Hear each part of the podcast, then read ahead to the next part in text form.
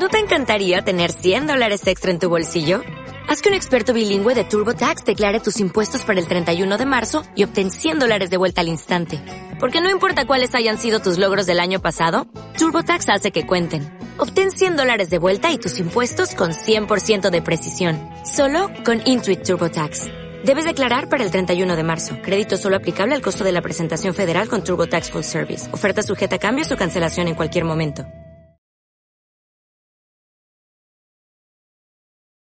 Bueno, yo en, realidad lo que quería hacer una especie de recordatorio, luego una sugerencia y por último una pregunta. ¿no? Entonces, eh, la cuestión de, de- del recordatorio es que yo creo que a nadie se le olvidará de que en el momento de la meditación pues conectamos con las demás partes para el triángulo, ¿no? La sugerencia es que cuando asistimos a las conferencias, o bien las tuyas, o bien las de Ramón, pues no sé, yo que realmente a veces no le damos oportunidad a la gente que va allí, de, que sean ellos los que pregunten, ¿no? Porque nosotros en el grupo que tenemos a ti y tenemos a Ramón para preguntar cuántas veces podamos hacerlo, ¿no? Entonces, hay veces que el- se ha observado eso en, la- en las charlas, en, perdón, en las conferencias que no nos acordamos, ¿no? En realidad de los que van allí tal vez por primera vez. Y luego la pregunta, pues, es eh, relacionado con esto de la Yoga. En el mantra, cuando se hace la meditación, el mantra que dice que cumpla mi parte en el trabajo uno, etcétera, etcétera. Luego tú insistes mucho en la cuestión de, de- la atención. Entonces, eh, ya sé de que, o me imagino de que viniendo de Zambala, el Yoga, no puede haber contradicción entre lo que eh, será a la humanidad lo que es un mantra. Pero, de todas formas, eh, me agradaría que charlaras o dijeras algo más acerca de esto, porque yo veo, me parece, ya sé que en el fondo no como si hubiera cierta incompatibilidad entre el estar perfectamente atento de uno mismo, o sea, estar- el estar atento y luego pues el olvidarse de sí mismo como implica el mantra. Parece como si hubiera cierta, eh, como diríamos, incongruencia, ¿no? Confusión. Confusión. Yo me imagino que posiblemente pueda suceder como aquella persona que está empezando a conducir, ¿no? Que en un principio pues él solamente se fija en los pedales del coche y lo que es la parte interior del coche, hasta que llega un momento en que esto domina y ya pues se preocupa de aquello porque realmente se concentra en el exterior. Y imagino que puede hacer algo por el, por el estilo, pero de todas formas pues me gustaría que, que dijeras algo acerca de eso. Lo que interesa es que todos los yogas, no simplemente el Agni Yoga, surgen de Zambala. Es decir, que la jerarquía distribuye las directrices de Zambala. No hay que decir que surge, por ejemplo, un yoga de Zambala de la jerarquía. Lo que pasa es que, por primera vez en la historia de la humanidad y de los buscadores esotéricos, una corriente de Zambala penetra en la humanidad sin pasar por la reducción amorosa de la jerarquía. Ahí está el peligro. Pero, perdón, Vicente, eh, yo lo que más que todo es que si uno está atento, entonces no cumple aquella parte de olvidarse a sí mismo. Es decir, es aquí donde me parece. No, no, es que, fíjate bien, si tú estás atento, no, te- no estás acordándote de ti. Ves lo demás, lo objetivo. Tú tienes el sujeto. Lo demás, en toda la pluralidad de circunstancias, de acontecimientos y de seres, son objetivos que tú estás visualizando o tú estás observando. Y en tanto que, que tú estás observando atentamente, tú te olvidas de ti. No es un contrasentido, al contrario, es muy claro. Que cuando estás muy atento, tú no te, acuerdas de ti. Pierdes la noción del tiempo y del espacio, y del lugar que te encuentras. Simplemente hay atención. ¿No? Recuerda siempre que la atención, por ejemplo, cuando se habla de una atención de la calidad que se exige la mierda, es de tal naturaleza que es para que el fuego, porque Agni significa el yoga del fuego, y al propio tiempo el yoga de síntesis, para que se diga una síntesis de actividades ausentes por completo del yo. Y dices yo, prácticamente el yo personal me refiero, porque hay un yo omnipresente, que es el yo espiritual, que es lo que se va a invocar en Agni Yoga. Conocemos, por ejemplo, la relación que existe entre la mente inferior y la mente superior y hay un, un hilo de conexión que se llama el antacarana. Eso todos. El antacarana tiene un límite. El límite impuesto por la tercera iniciación. Y naturalmente cuando habla en yoga habla del camino que va de la tercera o cuarta iniciación. Y diréis que es demasiado quizá para nosotros. Yo digo que cuanto más lancemos la flecha lejos de nosotros, más nos olvidaremos de nosotros mismos en la acción. Y entonces eso traerá como consecuencia una nueva virtualidad en la vida cotidiana. Seremos otros, simplemente. No porque practiquemos un yoga, sino que el yoga es un nombre que se da una actitud o una actividad de conciencia. No es algo estático, es algo que está viviendo constantemente. Precisamente cuando se habla de, del Hatha Yoga, por ejemplo, se estipula que ciertas corrientes del cuerpo tienen que ser despertadas, hay que apretar ciertos músculos, ciertos centros nerviosos, ciertos plexos, a través de los asanas. Pero yo no he visto ninguna asana que se, conforme, que se conforme a la forma del cuerpo y a las necesidades orgánicas del cuerpo. Porque tú verás una persona cuando nace tiene una forma, cuando surge tiene otra. Pero la posición del hombre siempre es recta y cuando y tiene la forma de cuatro. Cuatro es básico, cuando se sienta.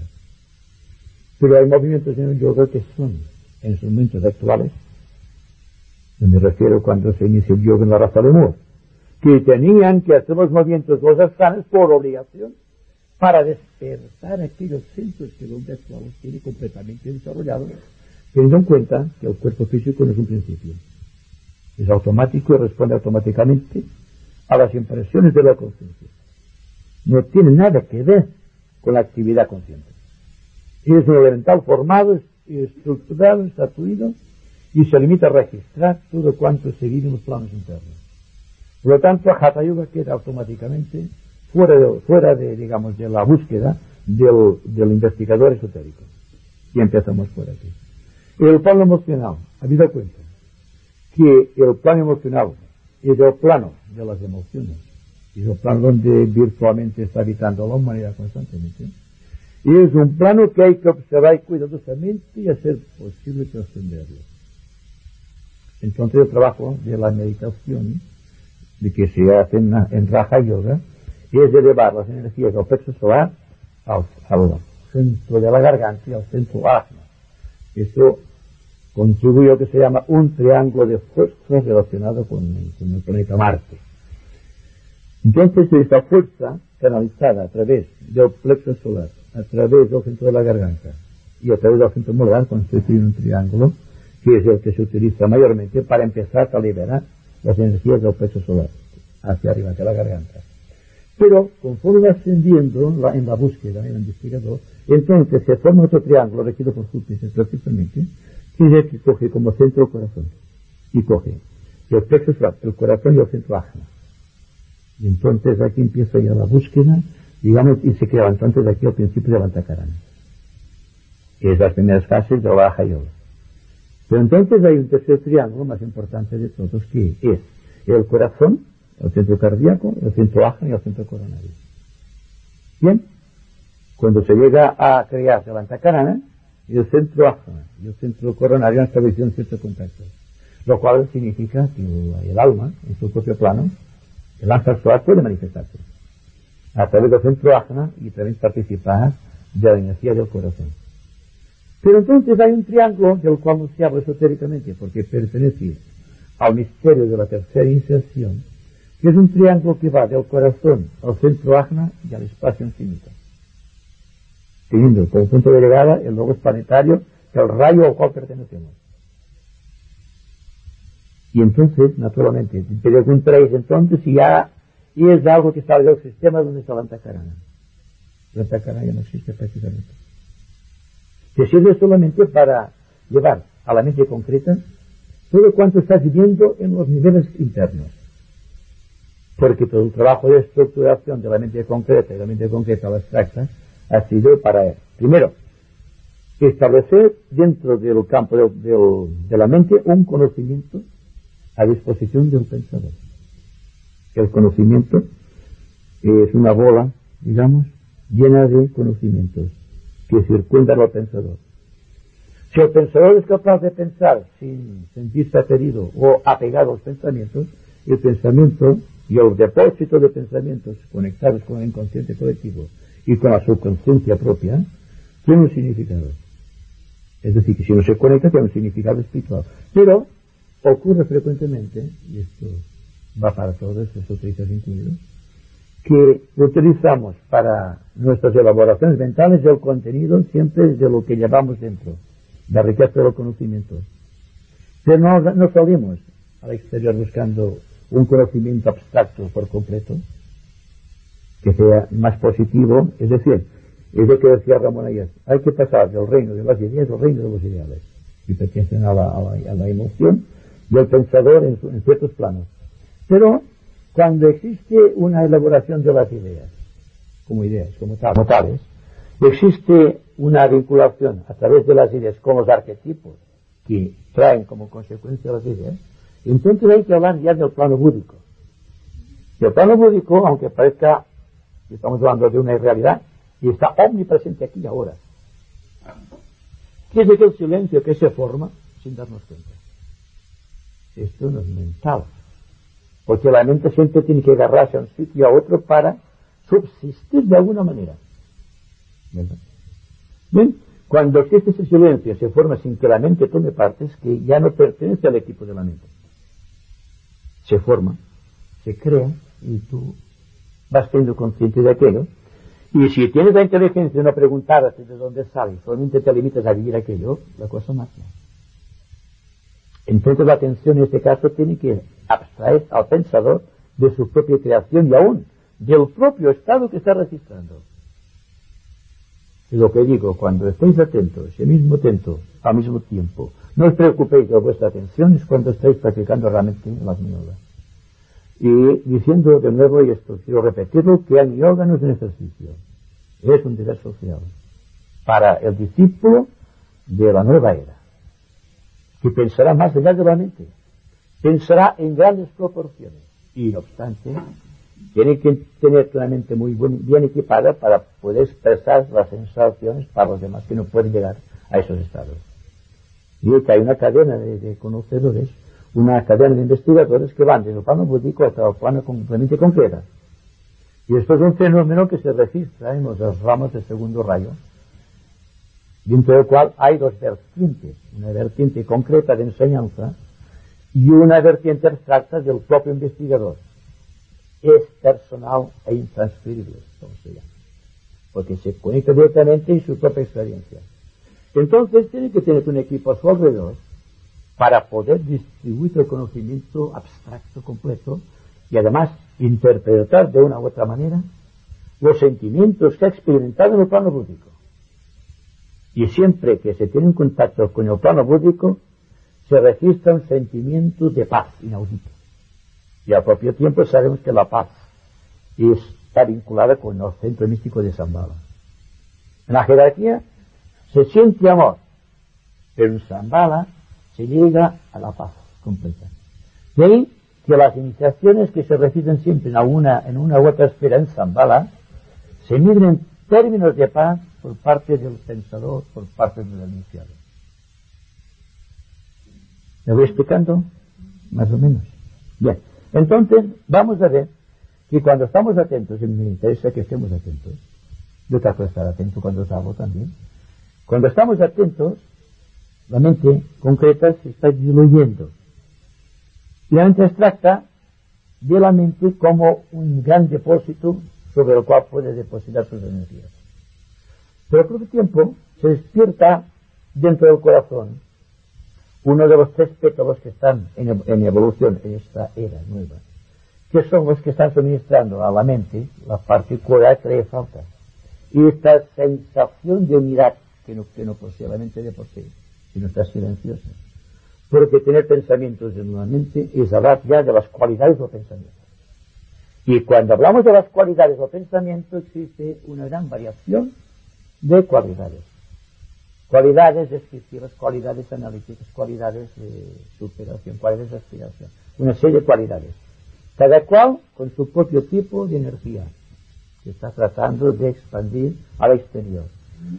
Pero este proceso se lleva a cabo automáticamente cuando existe atención.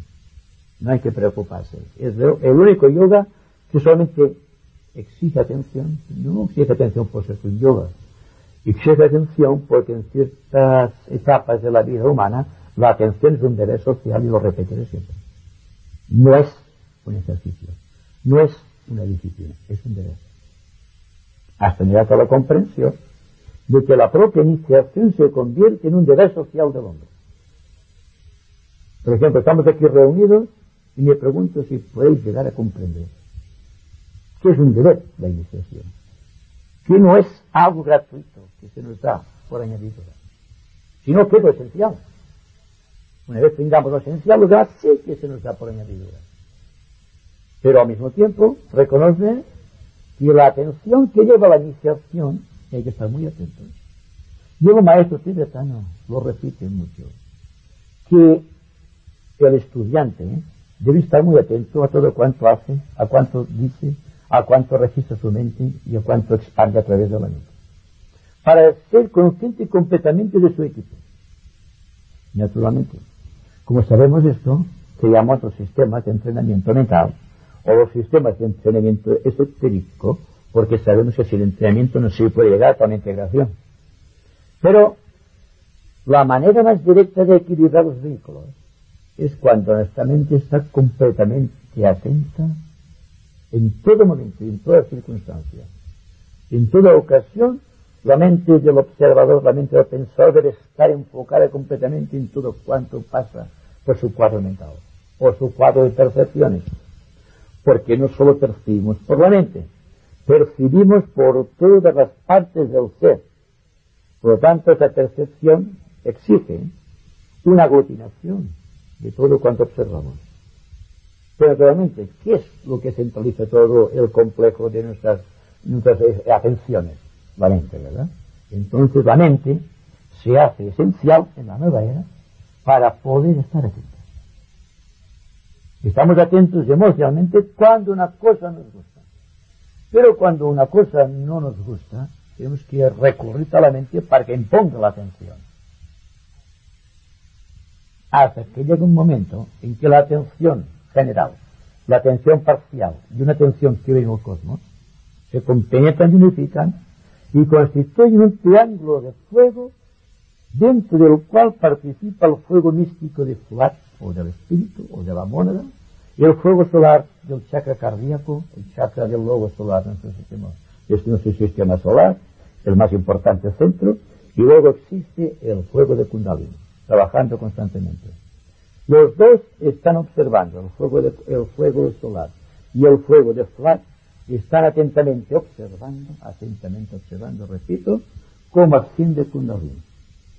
Es decir, que el pensador en su propio plano y la moneda en su propio plano están atentos al proceso de circulación de la energía de Kundalini a través de la columna vertebral.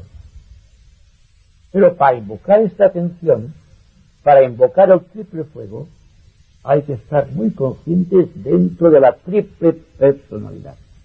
Dentro de la mente concreta, dentro de la emoción o de tu cuerpo emocional o cuerpo astral y dentro del cuerpo físico, para constituir una síntesis de poder. Cuando existe integración natural, cuando la mente está integrada, cuando el cuerpo astral está integrado y cuando el cuerpo físico está bien equilibrado, se produce lo que llamamos técnicamente integración. Entonces, la integración tiene que ascender de categoría.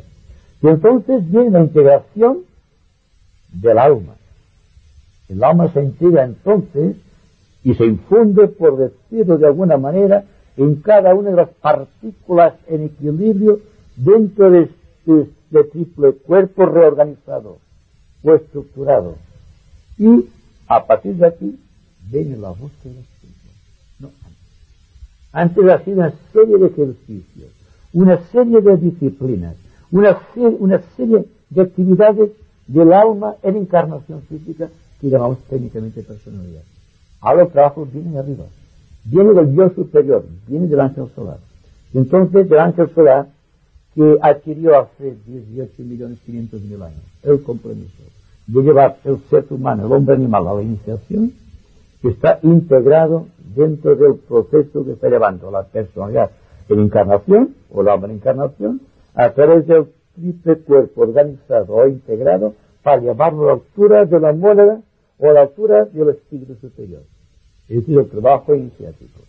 Y todo este proceso empezamos a hacerlo ahora, cuando estamos atentos.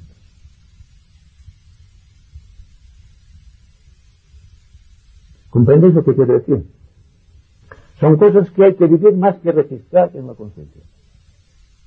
Si registráis algo en la conciencia, tendréis memorias. Y entonces organizaréis estas memorias para discutir, para comparar o para ponerse en contacto con los demás y frecuentemente para luchar contra los demás. Porque habéis registrado aquellas cosas, las habéis memorizado y aquellas cosas son vuestras pertenencias, vuestras posesiones.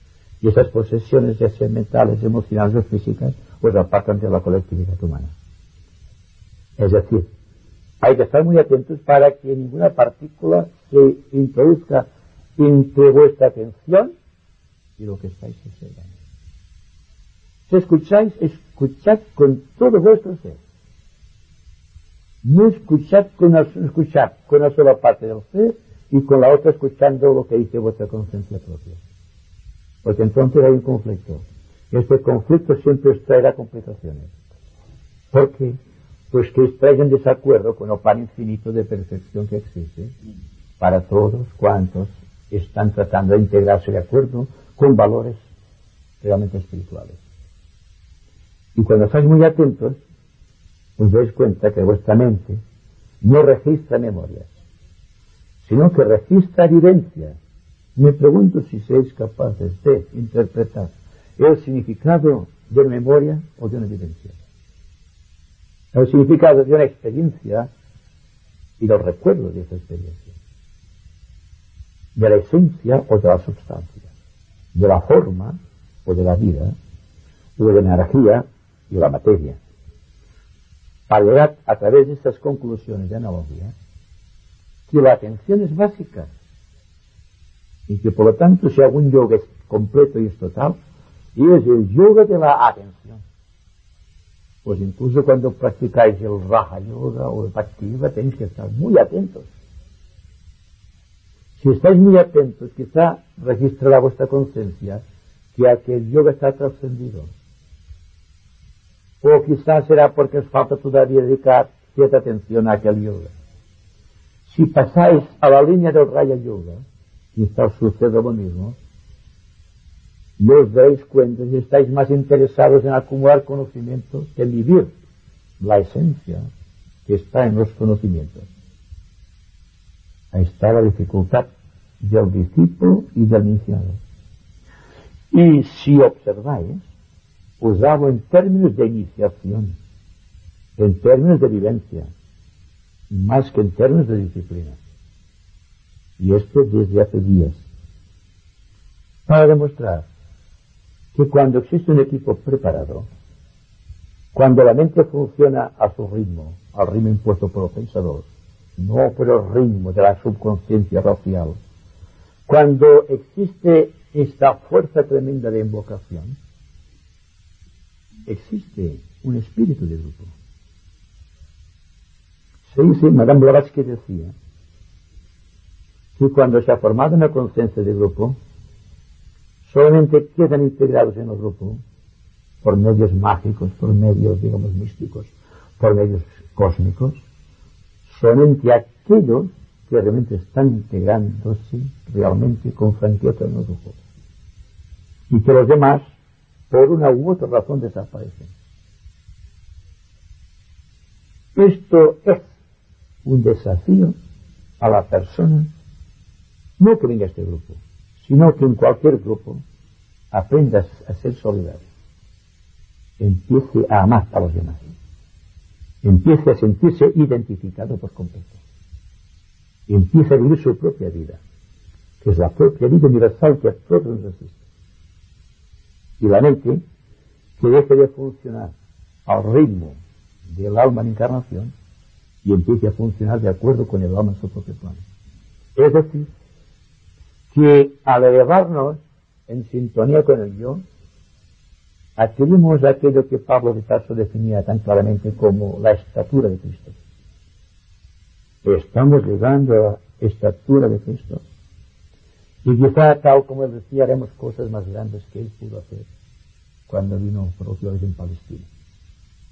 Es decir, si aceptamos el juicio no de la historia, sino de la vivencia, y aceptamos la presencia de Cristo como instructor de la raza, y aceptamos la jerarquía de maestros, y aceptamos el propósito que trata de llevar adelante el Señor del mundo, y somos obedientes a este plan, a este propósito, sabremos realmente lo que es el espíritu del grupo. Porque si desaparece el espíritu del grupo, desaparecerá para vosotros la oportunidad que tenéis para penetrar en esta vida dentro de la corriente iniciática. Solamente se puede penetrar en la nueva era dentro de la corriente iniciática por los grupos, por los grupos de actividad espiritual por los grupos selectivos, por los grupos minoritarios. Y se realizará entonces lo que el maestro tibetano define también como la iniciación en grupo. Ese silencio, en parte, cuando existe un silencio místico realmente, cuando parece que las alas de los ángeles bañan el ambiente, existe una cierta iniciación de grupo. Cuando se crea el silencio místico, muchas energías que habitualmente no se pueden manifestar, en virtud del silencio místico, esto lo he dicho algunas veces más, se establece lo que en términos esotéricos y más místicos decimos la copa y grial. Y la conciencia está entonces invocando energía que ya no viene directamente de la jerarquía, sino que viene de esa Shambhala, paz y propósito van juntos Jerarquía, amor y ruptura, una expresión que una parte del equipo de la jerarquía.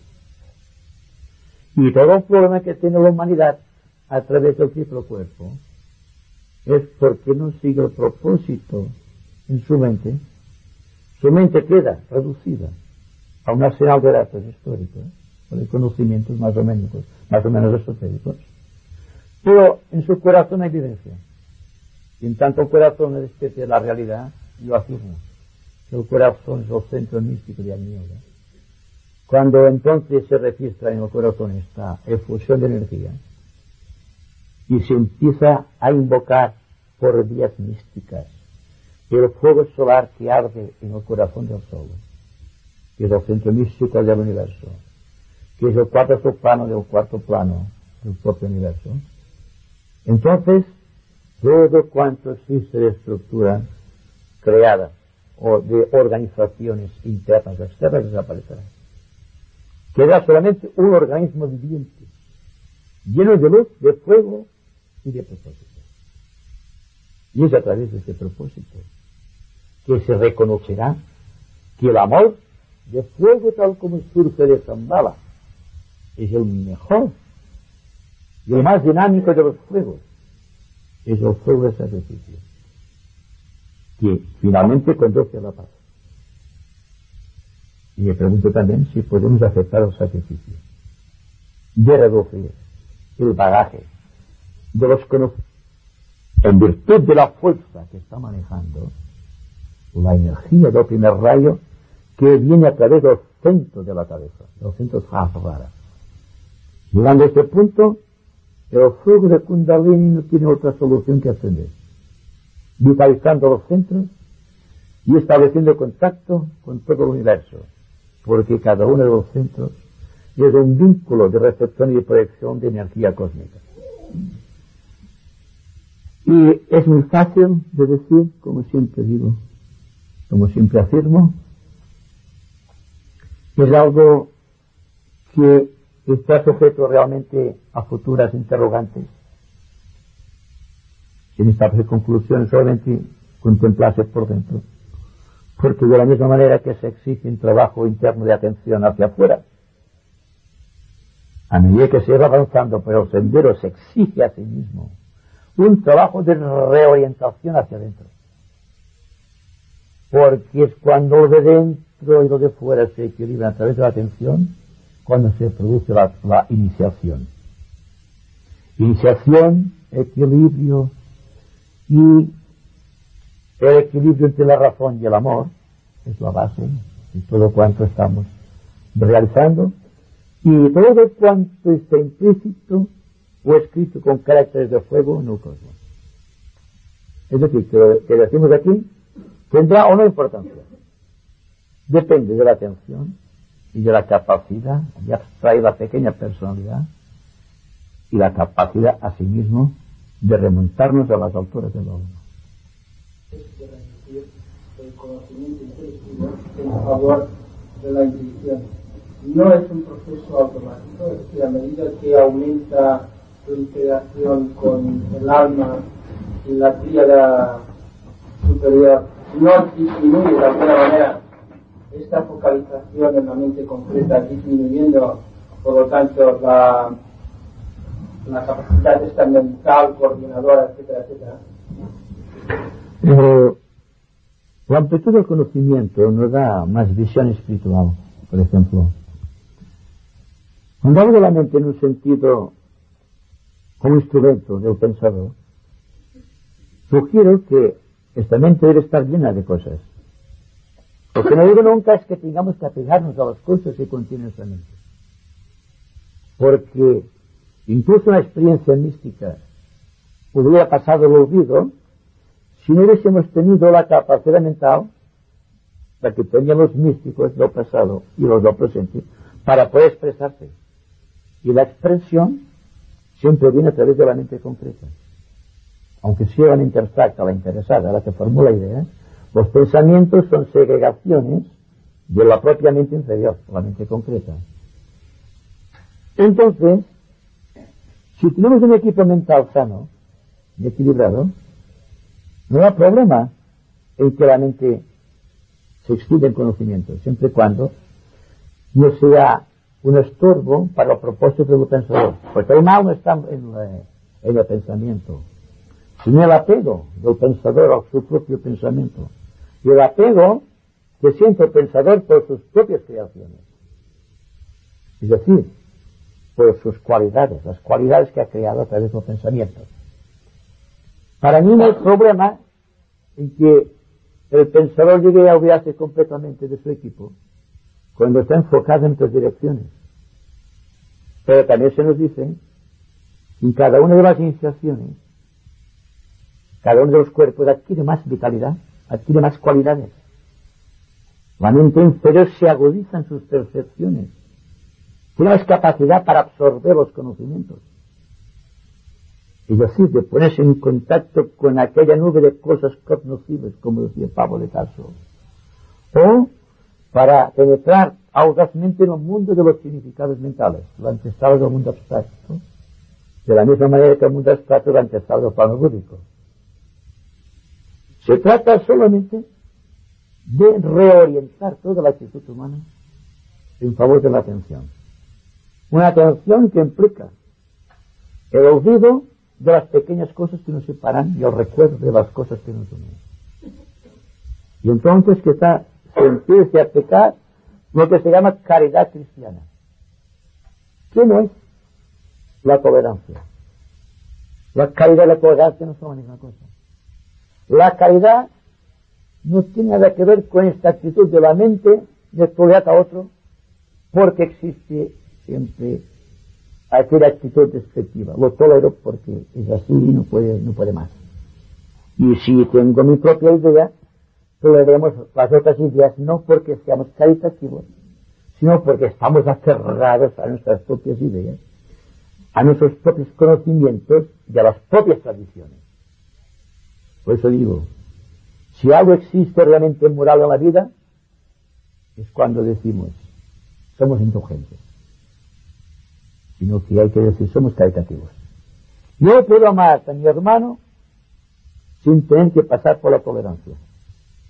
No tolero a un hermano, lo estoy amando. Piense como piensa, surja como surja. Es lo, que primero, lo primero que hay que aprender en las ramas. A ser caritativo y no tolerante. Y nos olvidamos frecuentemente. Y siempre existen rectificaciones de principio. Y siempre existen consejos de un maestro.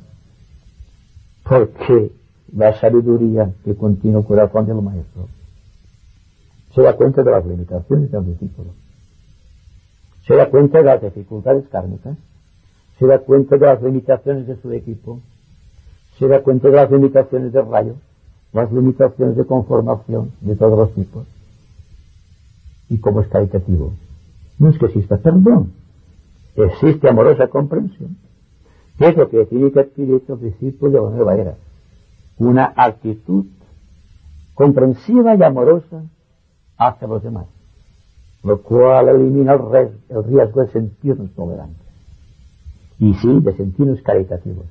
Y la caridad siempre es una afección del corazón. Surge sin que nos demos cuenta. Y a fuerza de caridad y a fuerza de sentirnos humanos, realmente humanos, empezamos ya a recorrer el camino que lleva la divinidad.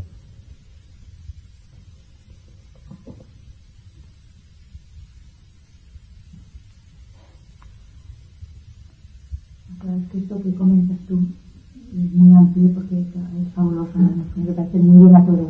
Porque otras cosas, pues lo dijo Cristo. Todos los cristianos tienen que saberlo de alguna manera, tendríamos que saberlo de alguna manera. Pero claro, todo quizás va, tan ligado a la evolución de la persona. Porque una cosa es ese amor, es lo que, no sé, como yo lo entiendo, no es que te tengas que imponer, es sentirlo. ¿Y cuántas veces puedes sentirlo sin imponértelo? Aquí está aquí la cuestión primero que entra la cosa de la comprensión. Tienes una serie de circunstancias de aquella persona y a pesar de eso, pues eres tolerante, porque lo quieres, porque aquí también tenemos la pretensión siempre de pensar que los demás son los imperfectos. Y nosotros los perfectos, y claro, es que no. Problema. No es empezar por saber nuestros propios defectos. Bueno, pero hemos dicho antes que una técnica, la técnica real, el deber social de hombre estar atento a sus hermanos. Es que, cuando os da la atención, es como si yo atención no con limitada, pero es que la atención debe ser llevada a todos los planos. Porque si el pequeño elemental que rige la digestión se entretiene un poco, automáticamente existe una digestión, no existe, paraliza las funciones digestivas. Si el dedo que rige, el dedo inferior, pero creador que rige el cerebro, si estuviese desatento en solo momento, todas las neuronas del cerebro se desligarían. Hay que pensar en términos macrocósmicos, pero por el tiempo de microcósmicos. Que la atención de la persona superior tiene como secuencia que rebuste la atención de todas las partes y de todas las partículas que constituyen su ser. Si estamos atentos, amaremos más. Porque como vivimos distraídos respecto a vosotros, estamos tan enfocados en nosotros que los demás no nos importan. Son sombras en movimiento, aunque pasen por nuestra vida constantemente. ¿Te das cuenta que vives en una escala de tantos vecinos y no conoces a nadie? Y que te habla solamente por educación social y dentro de las propias familias, dentro de los hogares, no existe bien falta de amor, falta de atención, falta de cuidado, falta de respeto, falta de, de asiduidad amorosa, falta de comprensión. Y cuando estamos en las reuniones sociales estamos muy atentos. En mitad de las cosas, o más de la mitad se escapan. Todos los intersticios que dejan las distracciones. Un iniciado, resumiendo voy a terminar, es aquel ser que registra más que los demás, que piensa más que los demás y que ama más que los demás. Que registra, siempre llama más que los demás, porque está más atento a todo. Atento a las cosas y al estar atento a las cosas, su campo mental se amplifica. Si está atento a las personas, su campo emocional se amplifica también y empieza a amar. Y si está atento hacia Dios, si está en su corazón, entonces establece el vínculo con lo cósmico. Y estar atentos es iniciar la reorientación de todas nuestras actitudes, llevándolas a un momento omnipresente, que llamamos eterno ahora, que lleva sí la clave de la evolución, lleva en sí la clave del propósito de San Escomán. Y lleva en también el propósito del plan que lleva adelante la jerarquía. Y sin embargo está aquí y ahora. Y estoy aquí ahora, ¿cómo podemos vivirlo si no estamos atentos? Si no estamos observando a una alta frecuencia vibratoria, con un espíritu de dedicación y no un espíritu de disciplina. Y quede claro. No hablamos de disciplina. Hablamos, y repito y termino, de un deber social del hombre, del discípulo y del iniciado de la nueva era.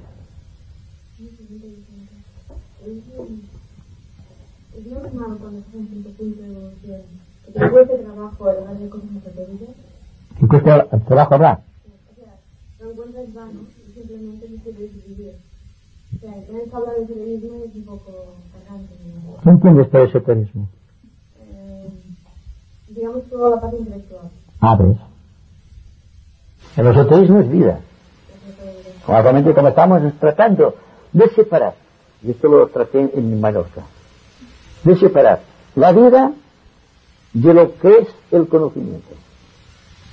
Es decir, que una persona tiene conocimiento se aparta de la vida, porque se adquiere a los conocimientos y se aparta precisamente por esta creencia que siente en su corazón hacia las cosas que ha creado o que está absorbiendo. Pero si la persona vive no registra conocimiento, registra sabiduría, que es la síntesis de todos los conocimientos. Entonces registra lo que se llama la inteligencia infusa, que viene del cosmos, que viene del contacto del discípulo con su maestro, que viene del contacto del maestro con, con, el, con Kumara o con el espíritu del rayo al cual pertenece. Es la participación activa de aquello que llamamos la comunión de los santos, que tampoco ha sido explicado y aún menos comprendido. La sucesión apostólica de los hijos de Dios, la sucesión apostólica de los iniciados que pasaron por las pruebas y triunfaron. La sucesión apostólica de los mundos y el movimiento. Y la sucesión apostólica de los del cosmos, llegando a nosotros a través de la vinculación con las galaxias, con las constelaciones, con los soles, hasta llegar al pequeño punto que llamamos hombre. Todo esto a la mente la enaltece. El ser ese cósmico.